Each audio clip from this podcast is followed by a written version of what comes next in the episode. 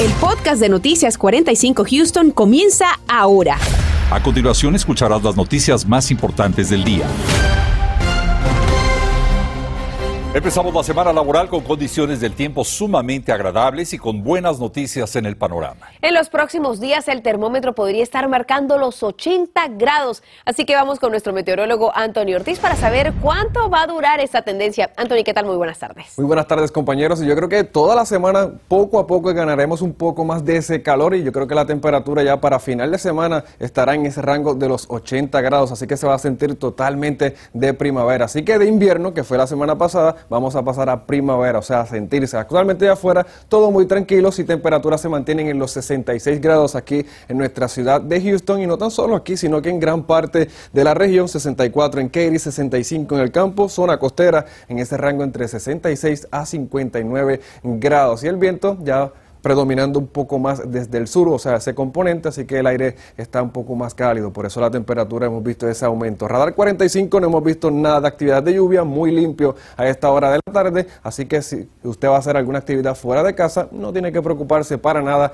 de las precipitaciones, tal vez alguna nube alta que va a estar pasando a través de la región. Y si tiene planes para el rodeo, las próximas horas, vea que el termómetro estará en descenso, pero solamente caerá al rango bajo de los 50 grados, ya para eso entre las 9 a 10 de la noche, pero si se fija, nada de precipitaciones por el momento. Más adelante hablaremos en detalle del, aumento de las temperaturas y cuándo pudiéramos tener nuevamente la actividad de lluvia sobre Houston.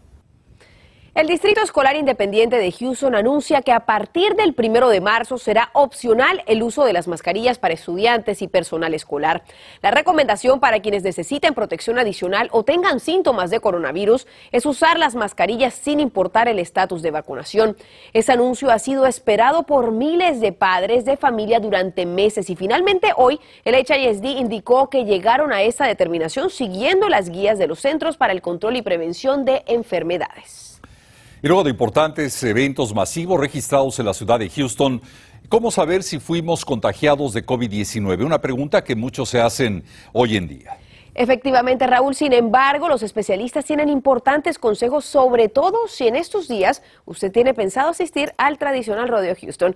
Vamos en vivo con David Herrera. David, ¿qué tal? Gracias Marcela, muy buenas tardes. Pues hoy inició las actividades del rodeo formalmente, hoy inician esos conciertos, esas exposiciones de ganado y esas precisamente las imágenes que se viven en el área de venta de comida en donde la gente ya empezó a llegar desde muy temprano. Eso sí, pues las autoridades a nivel del rodeo están estableciendo ciertos puntos para establecer esos lugares donde hay estaciones de gel desinfectante, como podemos ver. Es importante mencionar que, por ejemplo, el año que se realizó en su totalidad el rodeo, la última vez que ocurrió en el 2019, dos millones y medio de personas acudieron a este evento en 21 días de actividades y desde hoy hasta el 20 de marzo ocurrirá algo similar. Habrá conciertos, habrá también exposiciones de ganado, monta de toros y muchas actividades. En los tres días del cook-off que nosotros pudimos experimentar la semana pasada, asistieron 158 mil personas, unas 60 mil menos que en el 2020. Esto quizá se debió al temor de la gente de asistir a eventos masivos aún todavía en medio de la pandemia. De acuerdo a autoridades del rodeo, ellos continúan con las medidas básicas de prevención de contagios. Tienen estaciones de gel desinfectante en puntos clave. También la mayoría de los puestos de comida y venta de artículos se pueden hacer las compras de manera electrónica. Aunque las mascarillas, como decíamos, no son obligatorias, se requiere para que las personas eh, viajen en el transporte público para llegar al rodeo, incluyendo los autobuses del tren también y hablamos hoy precisamente con algunas de las personas que están aquí en el rodeo y nos dan su punto de vista con respecto al uso de las mismas mascarillas. Escuchemos. Me pongo la máscara para mi familia, para que puedo seguir a verlos así bien fácil sin preocuparme de darles de cover o algo así.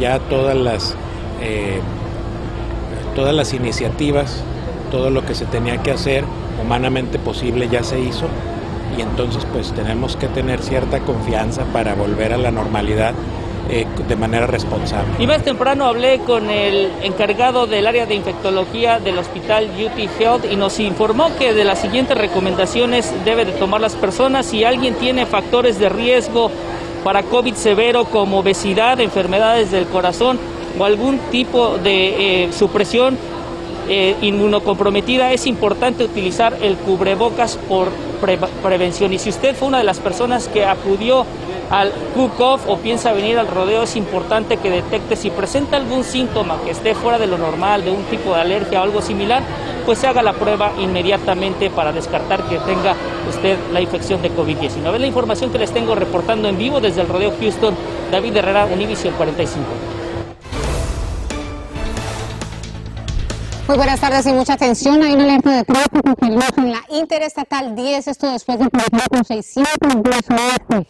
Y es que mire, se presenta un accidente con cuatro vehículos en esa zona, entre ellos incluso un camión. Y por supuesto que hay varios carriles, cuatro carriles centrales hacia el este que se están viendo bastante afectados. Hacia el este es como quien va del periférico 610 por la 10 hacia el centro de Houston. Así que téngalo en cuenta. Esto acaba de surgir recuerde bien, es la Interestatal 10 Katy, pasando el periférico 610 Oeste en dirección hacia el centro con cuatro vehículos. Ahora que los Centros para el Control y Prevención de Enfermedades han alivianado las medidas de seguridad respecto al uso de mascarillas, muchos padres de niños menores de 5 años están bastante preocupados. Como recordará, esta población aún no puede vacunarse. Daisy Ríos nos explica cómo se estarán viendo impactados los más pequeños.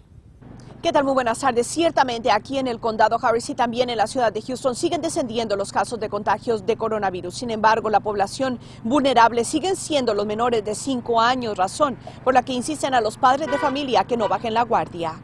Los pequeños, especialmente los menores de 5 años, requieren de mucho cuidado, pero también son quienes continúan en riesgo elevado de contraer coronavirus al no estar vacunados. Acudimos a Charles Reflection, una guardería localizada en Katy, Texas, donde nos dicen sus directivos que lo primordial es preservar la salud de los pequeños que cuidan. Para los niños, eh, compramos alcohol y ese alcohol lo diluimos en uh, 75% y le ponemos agua y se los tenemos preparados a las maestras. Con esto estamos desinfectando, desinfectando todo lo que es juguetes. Por esa razón continuarán implementando protocolos sanitarios necesarios, aun y cuando las alertas de coronavirus siguen descendiendo a nivel estatal y también en el condado Harris. Si ellos sienten algún síntoma, por favor, abstenerse de venir o usar mascarillas. Si es que están pensando, tienen a alguien que ha tenido, haya tenido algunos síntomas. Expertos médicos nos dicen además que es importante considerar que aunque bajen las alertas de contagios en algunos condados, no podemos ni debemos confiarnos. Los papás pues tienen que trabajar, no hay mucha opción. Si los van a llevar a una guardería, ellos tienen que estar enterados que siempre existe un riesgo de infección en los niños. Obviamente yo me imagino que la gente de la guardería, todos los que están trabajando, son gente que están uh, vacunadas y gentes que tratan de mantener eso lo más que se puede un distanciamiento físico en los niños y tratar de evitar que, que haya contagios. Pero a fin de cuentas esto es casi imposible. Es imprescindible continuar con medidas sanitarias, lavarse las manos, el distanciamiento social con los niños mientras se pueda y vigilar si tienen síntomas. En el condado Harris la alerta de contagios descendió, pero lo que nos dicen expertos del Departamento de Salud es que lo primordial es que los padres se vacunen para así cuidar a sus niños. Eh, lo más importante es que los padres estén protegidos, ya que los niños menores de 5 años no hay vacuna para ellos y ellos este, pues dependen de vacuna de, refuerzo cuando sean elegibles. Algo en lo que también insisten los expertos médicos es que los padres de familia, si tienen la oportunidad de vacunar a sus hijos, lo hagan lo antes posible. Reporto para Noticias Univisión 45, Daisy Ríos. Gracias, Daisy. Mientras tanto, la Administración de Alimentos y Medicinas advirtió sobre el manejo y uso de los kits caseros de detección de COVID-19.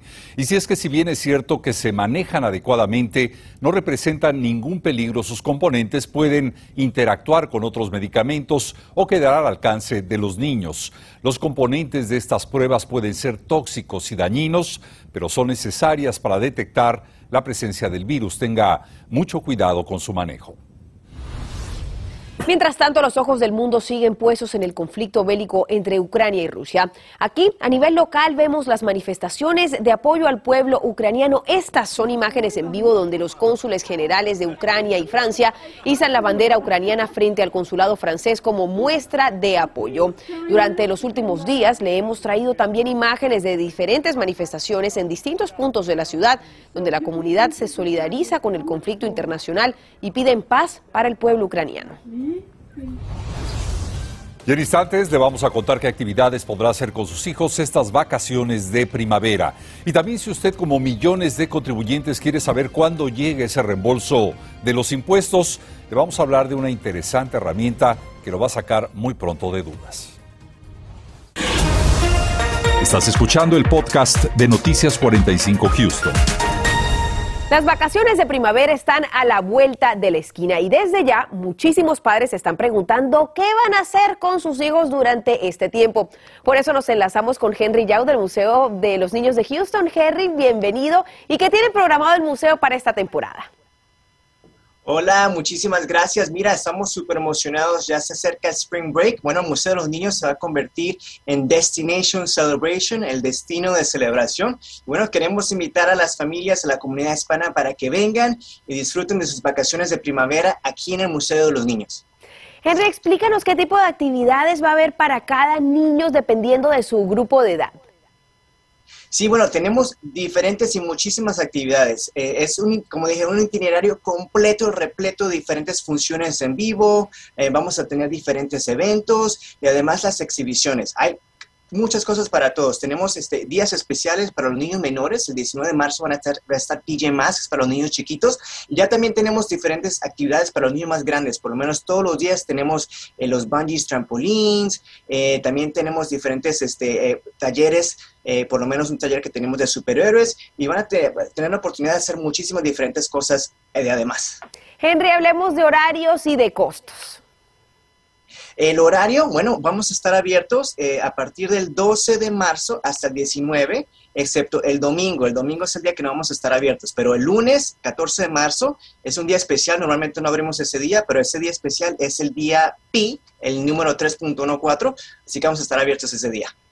Henry, ¿cuál es el costo para las familias por niño? El, costo eh, ahora son 15 dólares por persona, este, pero no tienen que pagar nada, nada, nada más. Todas las actividades, talleres, funciones en vivo, todo va incluido con la taquilla de admisión.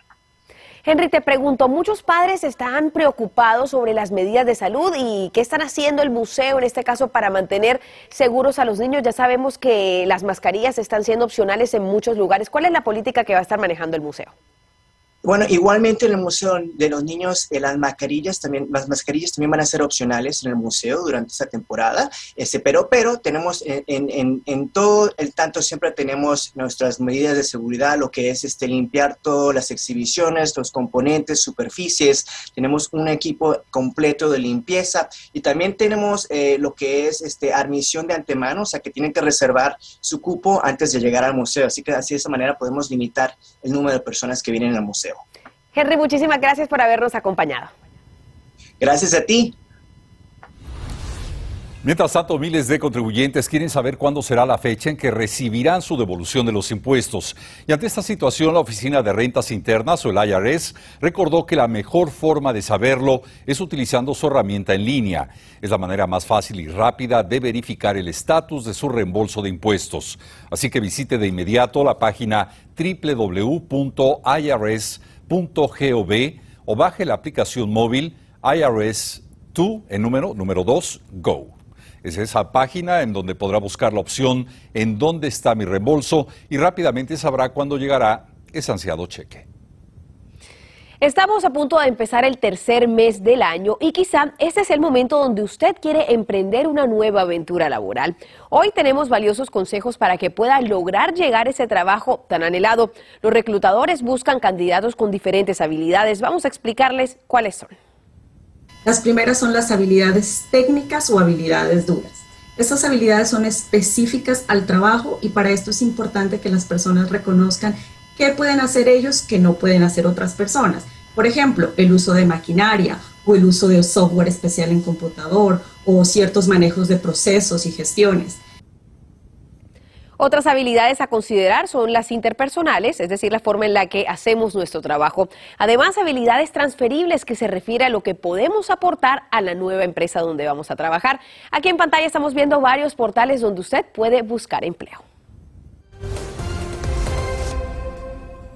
Hola, ¿qué tal? Muy buenas tardes nuevamente. Yo creo que la noticia que muchos querían escuchar es de que las temperaturas van en aumento. Y ya hoy se dieron cuenta de eso si salieron de casa. Temperaturas en el rango de los 60 grados luego de una semana pasada que estuvo muy fría allá afuera. Ahora bien, luego tendremos el paso de un frente frío sobre la región, pero habrá que esperar para esto. Sería para el lunes próximo y luego tendremos una semana, o sea, la próxima, con actividad de lluvia a través de la región. Pero por el momento, sistema de alta presión se va a mantener sobre nuestra región haciendo que la temperatura vaya en aumento y que también tengamos condiciones muy estables aquí en la ciudad de Houston. Pero eso, eso es lo más notable, la temperatura. Vea cómo irá en aumento. Mañana 69, 72 en cuanto, en cuanto a máximas ya para el miércoles y vea el fin de semana 80, 82 grados en cuanto a esa temperatura máxima. Así que se va a sentir como primavera allá afuera. Pero antes de que eso llegue, tenemos una madrugada por delante y el martes bien temprano en la mañana vamos a amanecer con 38 en la ciudad de Houston, 37, 33 en la ciudad de Conroe. Así que todavía, obviamente, no me guarde ese abrigo bien temprano en la mañana, en ese horario entre 5 a 8 de la mañana, que se da esa temperatura mínima, o sea, bastante frío allá afuera. Luego, en horas de la tarde, vea que gran parte de la región, mientras más hacia el oeste, la temperatura aumentando más de 70 grados, mientras tanto en Houston se quedará 69 a 70 grados, como es el área de Freeport. La buena noticia de mañana es que no tendremos lluvias tampoco, pero si va a planificar hora por hora, vea que bien temprano en la mañana de este martes, temperatura de 43 grados bien temprano en la mañana, 8 de la mañana, ya luego para las 10 de la mañana 58, el mediodía 64, ahí poco a poco aumentando casi a los 70 en horas de la tarde y si se fija el sol radiante completamente mañana, así que trata de utilizar ese bloqueador solar si va a estar fuera de casa, o sea, en la intemperie. Así que mañana no habrá lluvias, tal vez notemos algo de nubosidad, pero hacia el norte de la interestatal 10, pero son nubes altas en el cielo, nada de precipitación, así que no hay que preocuparse por eso ni tampoco de sacar el paraguas para el día de mañana. Así que el pronóstico va a lucir de la siguiente manera, así que salga, disfruta allá afuera, porque esas temperaturas no se dan actualmente o no se dieron ya la semana pasada, pero se van a dar esta semana, aumentando más de 70 grados, si se fija las mínimas en el rango de los 40 grados y ya para el fin de semana, tal vez sábado y domingo, alguna que otra llovizna, muy parecido a lo que tuvimos este fin de semana y el lunes es cuando tendremos el paso del sistema frontal, habrá que ver si para ese entonces habrá que obviamente verificar o vigilar algunas tormentas en la región. Obviamente se va a mantener al tanto aquí en Noticias 45. Hasta, el que, hasta aquí el tiempo, que tengan una bonita tarde. Y mucha atención a los residentes de Sugarland, ya que a partir de este primero de marzo podrían notar un sabor y olor diferente en el agua que consumen. Sin embargo, esto no quiere decir que el agua no sea apta para el consumo. Por el contrario, se trata de un tratamiento que mantendrá el agua más limpia y segura para los habitantes. Este proceso tendrá lugar del primero al 29 de marzo y ponga atención a este mapa porque aquí puede apreciar claramente cuáles son las áreas afectadas por estos trabajos. Podemos ver los, eh, los dos colores, el verde, que corresponde a áreas cuyos sistemas de distribución de agua están siendo tratados, y también vemos la zona en azul, que corresponde a aquellas áreas en donde el agua no ha sido aún tratada. Pero en todos los casos el consumo de agua es seguro y no representa peligro para la población. Bueno, mañana es el día de elecciones primarias aquí en el estado de Texas y hay varias contiendas importantes sobre la mesa y los votantes tienen el poder de elegir quién avanzará a las elecciones del mes de noviembre. Claudia Ramos habló con organizaciones en pro de los derechos civiles y nos explica qué le espera a los votantes en las urnas y nos encontramos en este centro de multiservicios ubicado justo al lado de la calle West Gray. Es una de las urnas donde podrán emitir el voto el día de mañana y esto a diferencia de años anteriores. Muchas de estas urnas cuentan con máquinas electrónicas donde las personas podrán emitir su voto. Algunas de las recomendaciones que tienen expertos al momento de llegar a alguna de estas urnas es traer consigo su pasaporte o su licencia, una forma de identificación. Algo que le prohíben traer es su teléfono o algún electrónico al momento de estar emitiendo su voto. Lo que también puede traer con usted para hacer un voto educado es esta guía para votantes, donde encuentra información sobre cada candidato. Hay contiendas locales, pero también estatales incluidas en estas elecciones primarias. Esta las encuentra en cualquier biblioteca pública o también en centros comunitarios. De nuevo, le piden que lo principal sea que entienda que en diferentes áreas de nuestra región las boletas electorales pueden ser distintas. La guía de votantes de la Liga de Mujeres tienen una guía y si no pueden ir a la página de internet vote411.org, en donde puede revisar su boleta, porque aquí es donde tenemos que poner atención. Cada boleta es diferente dependiendo en el área que vivimos, dependiendo el código postal. Entonces mi boleta puede ser un poco diferente a la de la, de la otra persona que vive en otro condado o que vive en diferentes comunidades. Este, así que es muy importante que tengamos la información con nosotros. Puede hacer preguntas el día que vaya, obviamente cuando se vaya a presentar a votar. Y tan solo en el Harris hay más de 90 ubicaciones donde usted mañana puede emitir su voto en estas elecciones primarias. Desde el área central de Houston, Claudia Ramos, Noticias, Univisión 45. Y mañana Univisión y mi familia Vota tendrán un banco de llamadas para responder a todas sus dudas sobre las elecciones primarias en Texas. Las líneas estarán abiertas desde las 7 de la mañana hasta las 7 de la noche. Esto será mañana martes primero de marzo. El número de teléfono al que deberá marcar es el 833-868-2667.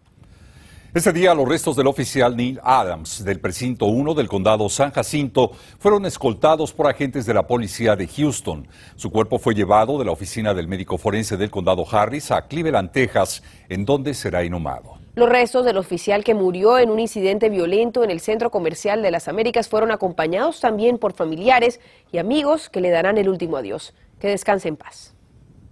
Y así es como llegamos al final del noticiero. Gracias por haber estado con nosotros. Que tengan todos una excelente tarde. Nos vemos esta noche a las 10 en la edición nocturna. Gracias por escuchar el podcast de Noticias 45 Houston. Puedes descubrir otros podcasts de Univision en la aplicación de Euforia o en univision.com diagonal podcast.